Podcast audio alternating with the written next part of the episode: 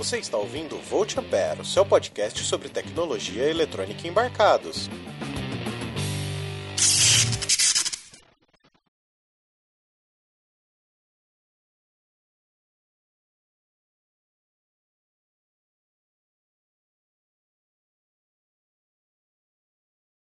Olá, seja bem-vindo ao Volt Ampere. Meu nome é Adrian Lemos, eu sou técnico em eletrônica e eu gostaria de agradecer o seu download. Neste primeiro piloto, eu quero fazer um breve resumo sobre a elétrica desde o século XVII até o século XIX. Tales de Mileto, um filósofo, engenheiro e matemático, observou um fenômeno um tanto quanto curioso.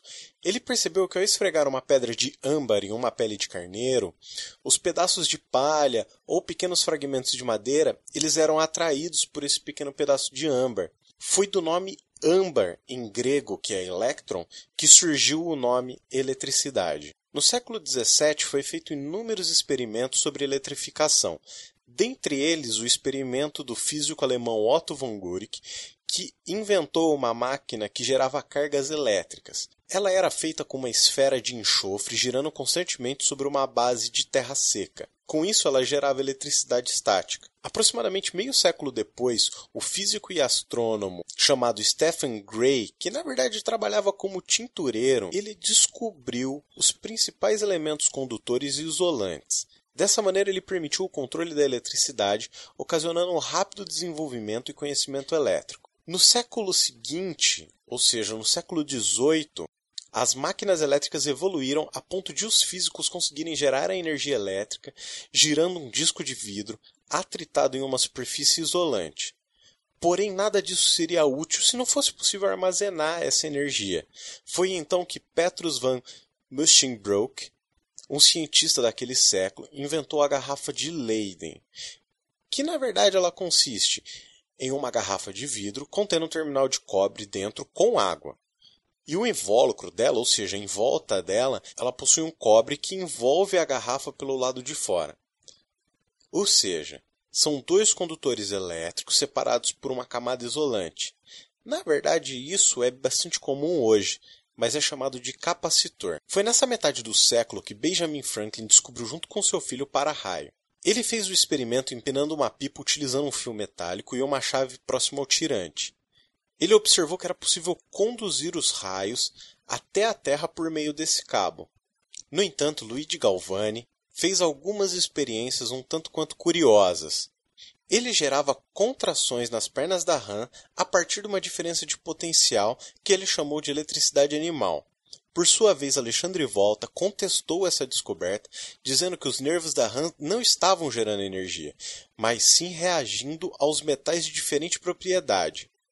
Com isso, ele concluiu que a corrente elétrica surgia quando havia uma conexão entre estes metais e um meio condutor, assim como as pernas da rã ou uma solução salina. De acordo com Volta, o músculo funcionava apenas como um detector biológico de corrente elétrica. Com essa descoberta, foi a primeira vez que Alexandre Volta descobriu uma fonte de corrente elétrica estável. Isso ele fez empilhando pequenos discos de cobre e zinco, alternando entre eles e separando com uma espécie de papelão. Naquela época foi chamada de pilha voltaica, e por incrível que pareça, é basicamente o mesmo processo utilizado até hoje. Hans Christian Ørsted, enquanto se preparava para uma palestra, ele percebeu que um circuito com uma corrente elétrica incidia na direção de uma bússola. Dessa maneira, ele estabeleceu a primeira ligação entre corrente elétrica e magnetismo. Gert Simon On ao trabalhar com campo e corrente elétrica, infelizmente não teve os seus trabalhos reconhecidos de imediato. Os seus trabalhos só foram reconhecidos a partir de 1841, quando ele recebeu o prêmio Compley da Royal Britânica, fazendo assim uma homenagem à unidade de resistência, dando o seu nome a ela. Na verdade, sobrenome. Michael Faraday descobre que é possível induzir corrente elétrica de um circuito fechado para outro através de uma bobina, ele também observa que é possível induzir corrente em uma bobina através de ímãs girando sobre o seu eixo. Esse, na verdade, é o princípio do gerador elétrico até hoje. Inicialmente, para fazer a distribuição de energia, foi criado os cabos condutores de ferro e logo depois os condutores de cobre, assim como eles são utilizados até hoje. A partir de 1850 já eram fabricados cabos isolados com uma camada de guta percha vulcanizada, que é na verdade um látex extraído de uma árvore ou também eles eram isolados com um pouco de pano. James Clerk Maxwell publica o Tratado sobre Eletricidade e Magnetismo em 1873, representando assim um enorme avanço no estudo do eletromagnetismo e com isso a luz passa a ser entendida como uma onda eletromagnética. Em 1875, a estação de trens Gare do Norte, em Paris, na França, foi instalado um gerador elétrico para ligar as lâmpadas de arco da estação, com isso estimulando a invenção de turbinas a vapor e também o desenvolvimento de turbinas para utilização em hidrelétricas.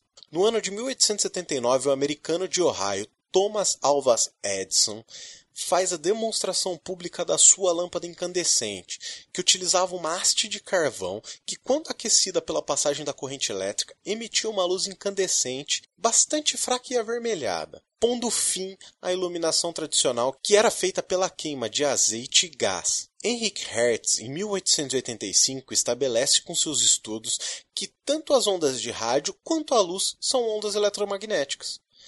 Mas o que as faz diferentes são apenas as suas frequências de operação. No final do século XIX, em 1893, um padre brasileiro chamado Roberto Landel de Moura, ele realizava suas primeiras transmissões de rádio. Bom, pessoal, isso é um breve resumo do que aconteceu em três séculos, de maneira bem básica, só para a gente introduzir esse podcast, tá bom? Vamos para o Fusível Queimado, que lá eu vou falar mais sobre o podcast.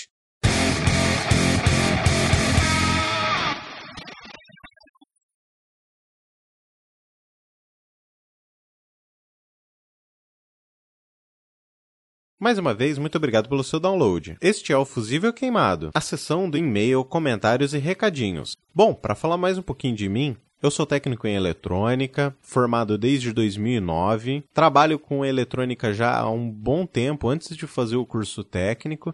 Trabalhei com automação residencial há um bom tempo e saí dessa empresa para resolver empreender no meu próprio negócio. Com isso, eu criei a Exatronic, que é uma empresa que faz layout de placa eletrônica, montagem de protótipos ou pequenos lotes, além de manutenção e fabricação de pequenos protótipos. Eu criei esse podcast Primeiro porque eu sentia muita falta de conteúdo técnico, principalmente na área de eletrônica, essas coisas mais voltadas para IoT, embarcados, PIC, Arduino, ESP8266, que eu quero abordar mais para frente, e também para poder divulgar a minha empresa e o meu trabalho. Com isso, a periodicidade do podcast não é tão grande quanto eu gostaria, mas no começo vai ser um programa a cada quatro semanas, mais ou menos, toda terça-feira.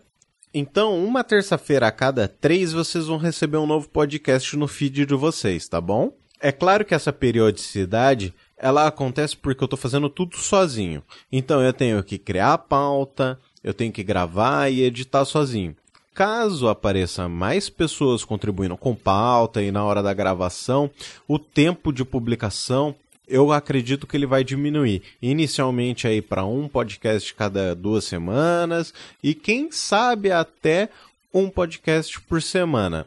Mas vamos ver como que no futuro esse projeto vai se desenvolver. Se você quiser falar com a gente, o nosso Twitter é VoltAmperePod, então Volt, V-O-L-T, Ampere, A-M-P-E-R-E, Pod. POD de podcast. Qualquer dúvida, tem o nosso contato no nosso site. É www.exatronic.com.br. Nós também estamos no feed do iTunes. Avalie-nos com a quantidade de estrelas que você desejar. Caso você tenha alguma sugestão, dúvida ou correção, envia para a gente no nosso e-mail. É voltampere arroba exatronic.com.br. Volt com temudo e ampere com E no final. Tá ok? Fico aguardando seu e-mail. Até o próximo programa. Tchau, tchau.